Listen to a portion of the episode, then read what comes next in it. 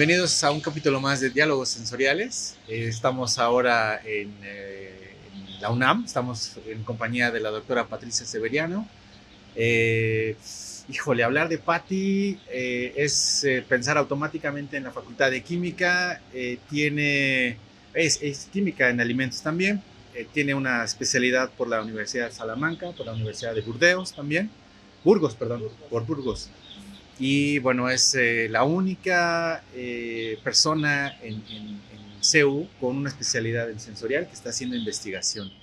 Tiene 19 años de experiencia en docencia, lo cual implica que hay cientos, puede ser, de, de egresados eh, titulados a partir de un tema de investigación de tesis. Eh, y bueno, 18 años de experiencia como investigadora. Recuerdo mucho una investigación que, que, fue la parte, que ojalá nos cuentes un poquito más, de la parte de detección de aromas relacionado con Alzheimer. Entonces igual nos, nos cuentes tantito. Y bueno, hay un chorro de información más que, que podemos pasar todo, todo el tiempo de diálogos sensoriales platicando de tus logros, Patti. Eh, tengo la fortuna de conocerte ya hace más de, de 12 años.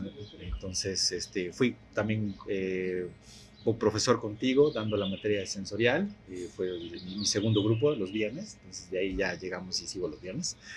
Eh, bienvenida Pati, muchas gracias por, por, tu tiempo. Sabemos que eres muy ocupada, tenemos un espacio aquí este, eh, en, en, el, en, el, azul y oro de ingeniería que estamos, este, vaya, nos estamos grabando este espacio. Gracias Pati, bienvenida. No, bueno, a ustedes muchas gracias por el trabajo que están realizando para dar a conocer todavía más la evaluación sensorial. ¿no? Creo que en México afortunadamente ya se han abierto las puertas en la industria y en la academia a esta área, pero todavía falta mucho por conocer. ¿no? Y yo creo que es importante hablar de las cuestiones más técnicas para que la gente sepa pues todo lo que involucra hacer evaluación sensorial. ¿no? Claro. ¿Tú cómo empezaste sensorial? O sea, ¿cómo, cómo, cómo ¿Cómo llegaste aquí? Pues mira, en la carrera Química de Alimentos en la Facultad de Química de la UNAM se da como asignatura eh, evaluación sensorial y es una asignatura obligatoria dentro del, de la currícula de esta carrera. Y yo tomé primero la asignatura y posteriormente entré a trabajar a una empresa de confitería. Y en esa empresa se tomaron, pues la verdad, eh, la molestia de enviarnos a capacitarnos en el área de evaluación sensorial en diferentes casas de sabores, las más grandes, Givaudan, Mane, en ese entonces estaba Universal Flavor, en fin, eh, Takasago también, okay. o sea, fuimos a varias de las casas de sabores y nos dieron cursos de evaluación sensorial, sobre todo para poder entendernos con los saboristas, ¿no? Porque estábamos haciendo desarrollos. Y ahí observé, primero que no había mucha gente en el campo, que varias de las personas que estaban no eran mexicanos, y pues que había una necesidad de poder tener más gente como capacitada en el área. ¿no? Me gustó el área y empecé a buscar posgrados para poder hacer la maestría y el doctorado, pero en ese momento en México no había personas, al menos en el centro y sur de, del país, uh -huh. que trabajara sobre el tema. En el norte sí había algunos maestros, pero en el centro y sur no. Y esto me llevó a buscar fuera de México, ¿no? Y así encontré el posgrado en Ciencia y Tecnología de Alimentos okay. de la Universidad de Burgos, y bueno, pues eh, opté a una beca y, y, así fui a hacer mi posgrado. ¿no? Beca Santander, ¿no? Creo que es la que... Esa fue para el postdoctorado, okay. eh, pero en la, para hacer el, la maestría y el doctorado me becó el gobierno español, ¿no? el Ministerio de Asuntos Exteriores del gobierno español y bueno, pude hacer la maestría y el doctorado y después fui a hacer una estancia postdoctoral a la, la Universidad de Salamanca. Super. Y esa diferencia de, de, de sensorial en, España y la, en México, América Latina, porque bueno, conoces a mucha gente también. ¿Qué, qué, qué tanta diferencia hay en, esa, en ese conocimiento? ¿Hay, ¿Es, ¿Es, lo mismo? ¿Nos llevan mucha ventaja? ¿Cómo, cómo ves esta postura de aquí? Mira, hace, uy, ya no voy a decir cuántos años, pero ya muchos años no, que estudié el doctorado.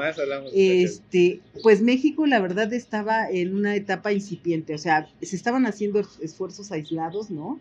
Estaba Daniel aquí, estaba otro profesor en la UAM Iztapalapa, eh, Ansaldúa en el norte por Chihuahua. Entonces, sí había esfuerzos aislados en evaluación sensorial, pero realmente el área eh, estaba más enfocada a atender necesidades de la grande, de la industria grande y sobre todo transnacional en México, ¿no? Pero la mediana y la pequeña industria realmente no conocía nada ni no utilizaba el área de evaluación sensorial, ¿no? Okay.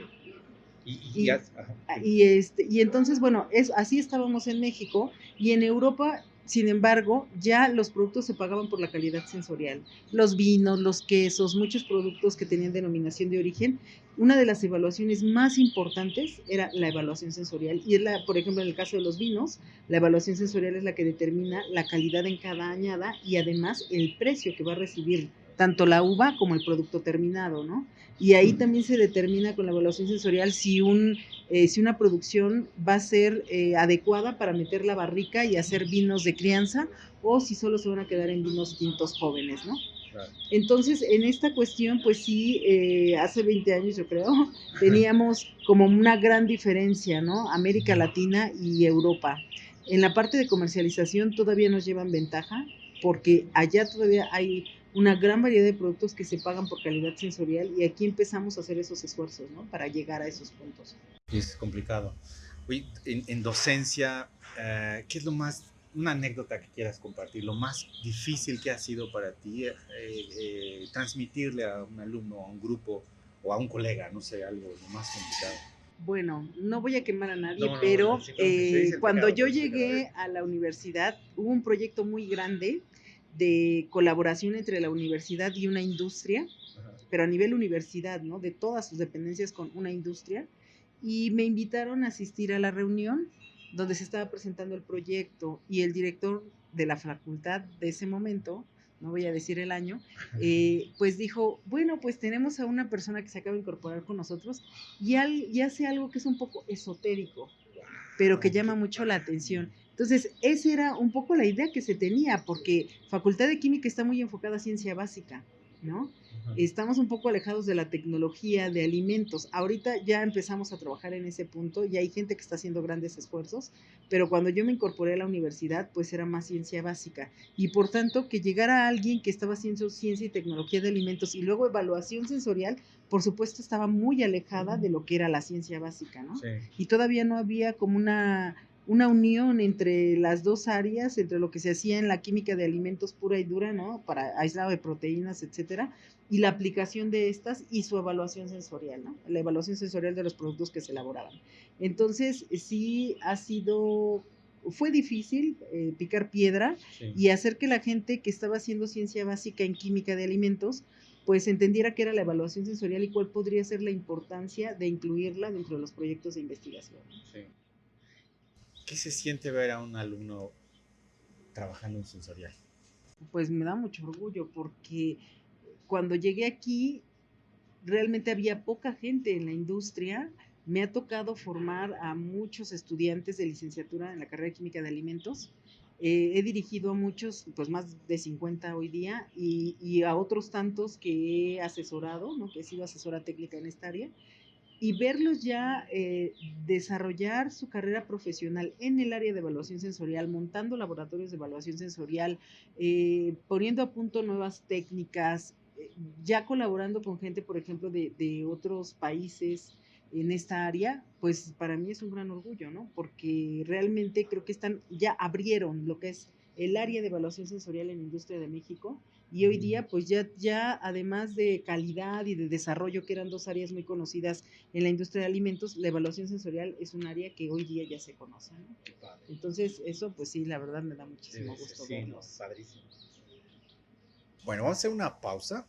Y antes, bueno, eh, después de la pausa vamos a hacer una, bueno, vamos a probar la comida de aquí de, de Zulioro, pero tú vas a hacer un flash profile del platillo que tú decidas, ¿qué va a ser? ¿Cuál? Pues no lo sé, déjenme Ok, vamos, ahorita, ahorita decimos qué. Y mientras, eh, te voy a hacer una serie de preguntas comparativas. no se valen empates, este, no se vale depende tampoco. Entonces, eh, ¿qué, qué, qué, prefieres? ¿Salsa verde o salsa roja?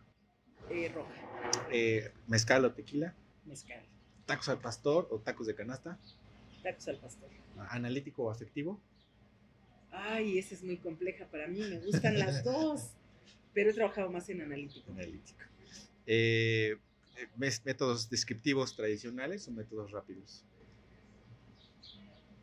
Los dos tienen sus bondades, pero los tradicionales me gustan mucho. Muy bien. Pues gracias. Vamos a, este, a tomar la pausa y nos vemos en un ratito.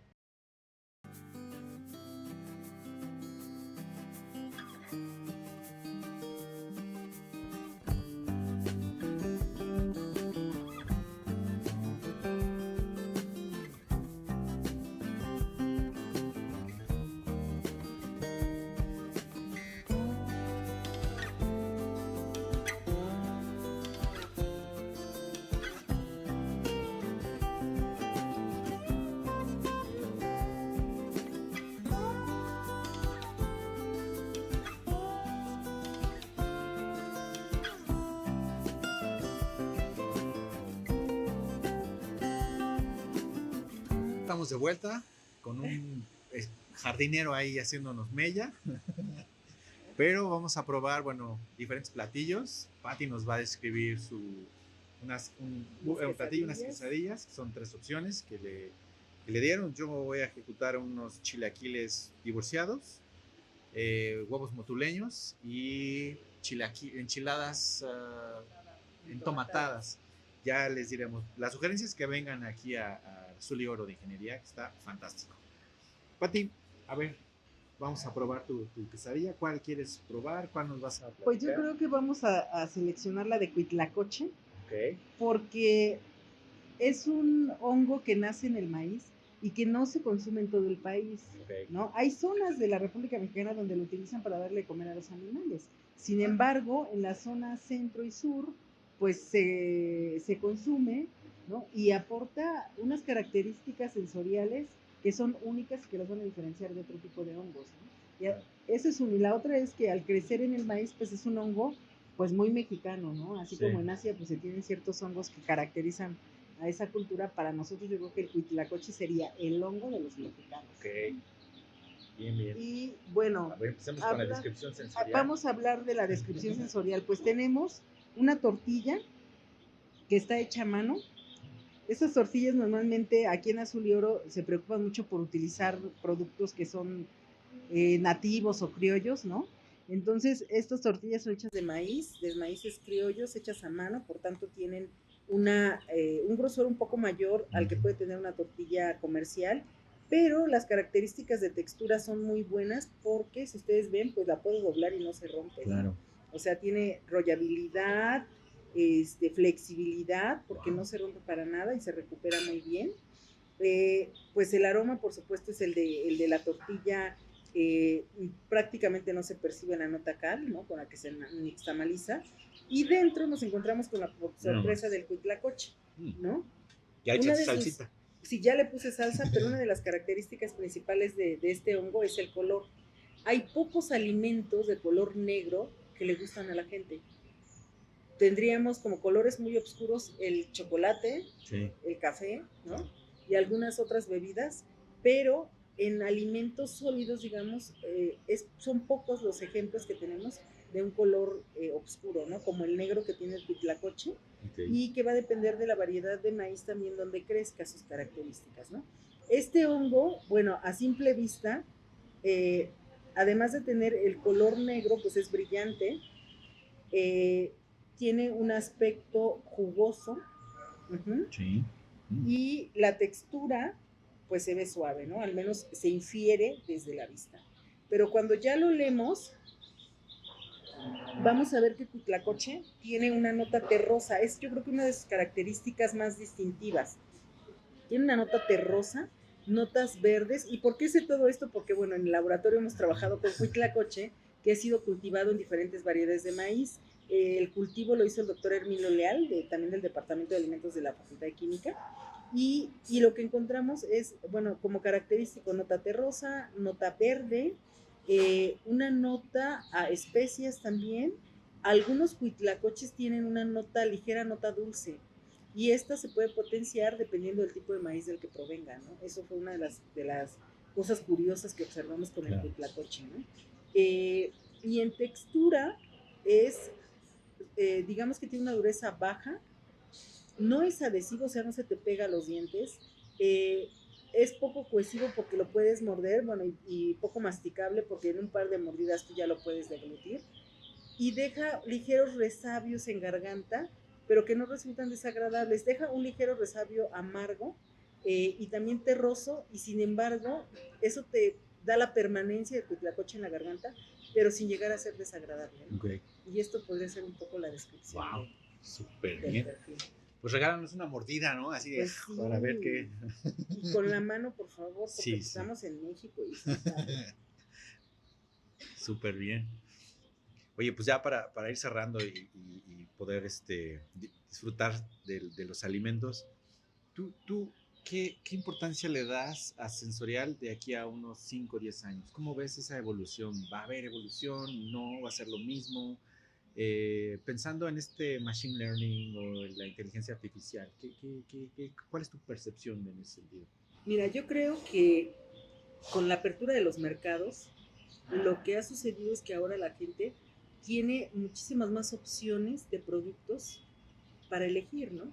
Y entonces ya no solo va a ser el precio y la estabilidad o calidad microbiológica de los alimentos, sino ahora la calidad sensorial la que va a determinar la selección de los consumidores. Eso, esta apertura en el mercado es lo que ha cambiado y lo que ha hecho que la evaluación sensorial en México pues esté tomando este auge. Sí.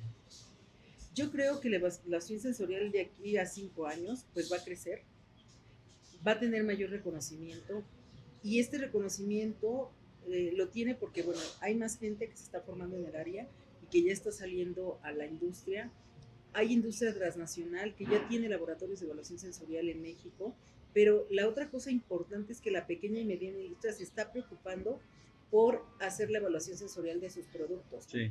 Entonces, esas dos eh, cuestiones yo creo que van a ayudar a que la evaluación sensorial se consolide y que sirva realmente como un control de calidad para los alimentos, por ejemplo, tradicionales mexicanos.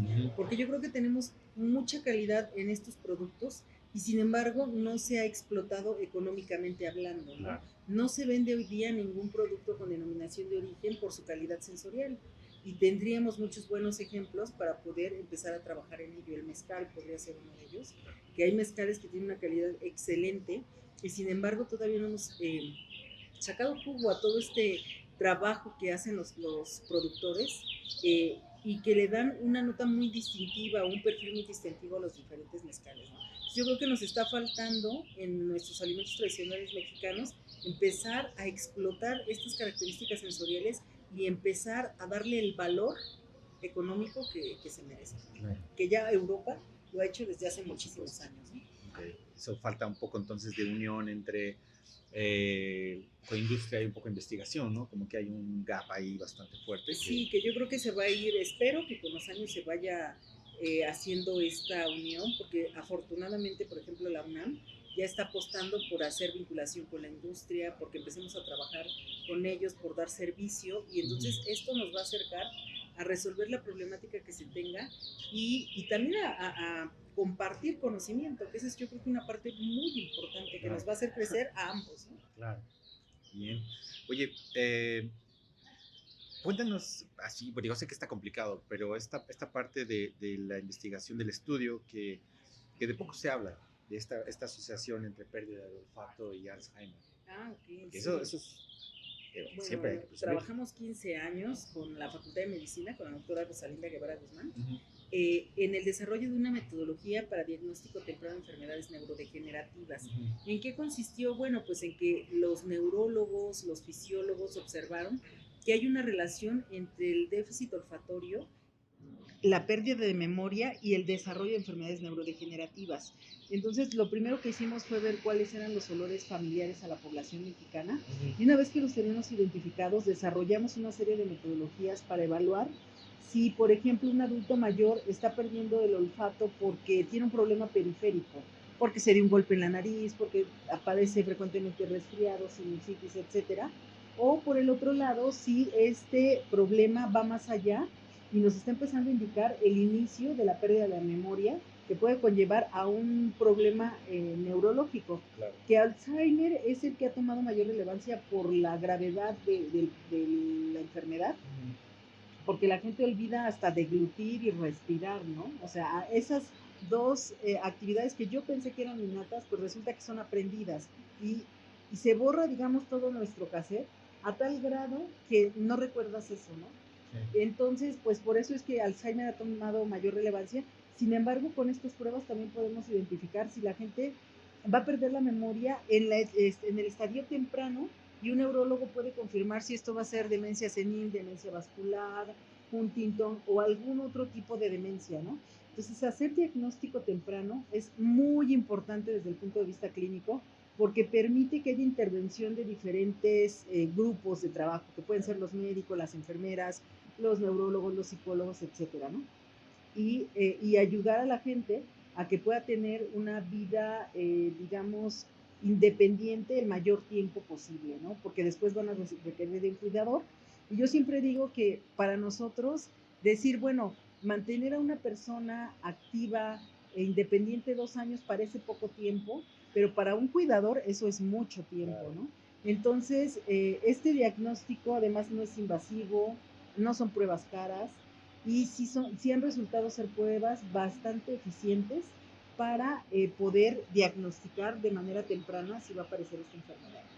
Entonces, este trabajo se hizo, es una prueba desarrollada para población mexicana y bueno, todavía estamos en este proceso de definir cómo va a salir esta prueba, o sea, a través de qué vías, si sector salud, si a través de alguna la industria, eh, pero ya estamos en la Facultad de Química dando servicio a la comunidad. Es decir, en el laboratorio de evaluación sensorial, que estamos ubicados en el laboratorio 4 de edificio A, cuarto piso de aquí de la Facultad de Química de la UNAM, eh, nosotros, si la gente nos escribe, les damos, eh, les hacemos esta prueba de manera gratuita y les damos un pequeño diagnóstico de si su problema es más hacia asistir a una consulta con un otorrinolaringólogo o si tienen que ir con un neurólogo o, qué tipo de problema es lo que estamos observando. Hacemos dos pruebas de tamizaje. Una es las pruebas olfatorias, que son de memoria, de identificación, eh, de discriminar olores, o sea, de ver si la gente tiene capacidad de, de diferenciar olores muy parecidos. Y este y bueno, y la de memoria que definitivamente nos permite ver si la gente todavía tiene esta capacidad de oler algo, asociarlo a un nombre y recordarlo en un cierto periodo de tiempo, ¿no? Entonces, eh, pues las pruebas son, son simples eh, y no son invasivas, ¿no? Entonces nosotros las aplicamos de manera gratuita en el laboratorio a cualquier persona que nos llame y nos la solicite. Estamos abiertos, es un, un trabajo pues social que hacemos a la comunidad y esto yo creo que es parte de, del objetivo de la universidad, ¿no? Sí. O sea, no solo generar conocimiento, sino también aportar algo a nuestra sociedad. Padrísimo, ¿no? Es, sensorial es más que preparar vasitos, eso está muy, muy padre. Sí, esta parte es poco conocida, ¿no? Y, y, partió del conocimiento de evaluación sensorial y son pruebas de evaluación sensorial aplicadas a un diagnóstico clínico, que normalmente nadie lo asocia a esto, ¿no? Súper. Muy bien, Pati, pues finalmente, ¿qué es lo más difícil de la parte sensorial para una persona? O sea, que digas, no, hay esto, ten paciencia porque te va a costar, pero vale la pena. ¿Qué es lo más difícil? Yo creo que el inicio, el, entender que nuestra herramienta de trabajo es el ser humano. Y para muchas personas eh, creen que dentro de la ciencia eso es lo más simple y yo digo que es lo más complejo como gente que viene de ciencia pura, ¿no? Los químicos que estamos aplicando muchos de nosotros evaluación sensorial, pues estamos acostumbrados a trabajar con equipos analíticos que pues van a estar ahí, no va a pasar nada si tú los dejas sin usar una semana. Sin embargo, con un juez tienes que tener un entrenamiento constante y eso es algo que tenemos que tener claro. Los jueces que están en entrenamiento sensorial tienen que estar evaluando todo el tiempo para ir agudizando, para ir mejorando las percepciones a través de los sentidos y con eso pues hacer evaluaciones que realmente nos permitan saber eh, en un vino de qué añada es, de qué uva es, incluso hasta de qué bodega es, ¿no? Para llegar a ese nivel de conocimiento la gente tiene que estar evaluando constantemente. Entonces es un trabajo muy arduo, hay que preparar las muestras y esto tiene toda una logística y, y hay que estar evaluando siempre. Y la otra cosa es, hay que ser muy cercano a los jueces, partiendo del hecho de que son seres humanos, eh, a pesar de que son nuestro herramienta de trabajo, eh, para poder lograr con ellos tener la comunicación que permita que les permita a ellos desarrollarse en el ambiente más cómodo posible y también que nosotros los podamos apoyar para que si un día falten, pues otro día les repitamos la prueba cuando se pueda, etcétera. Entonces, esta relación con el juez es básica y cuando la gente está empezando en el área, a veces, sobre todo cuando hacemos perfiles convencionales, se desesperan, ¿no? Claro. Porque son procesos muy largos, llevan mucho tiempo y hay que estar a veces más de un año entrenando un grupo de jueces para poder tener resultados. Entonces, la paciencia creo que tiene que ser una cualidad y el trato, pues, humano, ¿no? O sea, las relaciones humanas son muy importantes. Muy difíciles, además. Súper. Oye, pues muchas gracias por, por tu tiempo. Eh, podemos seguir horas y horas platicando de tus trabajos de investigación, que son muchísimos. Eh, y bueno, eh, ¿tienes alguna red social o alguna página que quieras compartir? estamos en construcción de la, nuestra página web. Yo creo que la el próximo mes estamos planeando ya lanzarla, ¿no? Va a estar ligada a la, página de la Facultad de Química de la UNAM.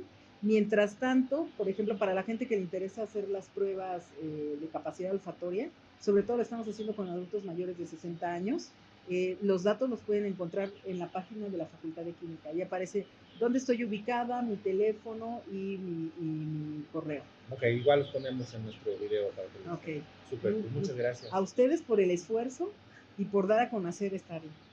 Un placer. Nos vemos en el siguiente capítulo de Diálogos Sensoriales. Vamos a comer un poquito. Hasta luego. Hasta luego.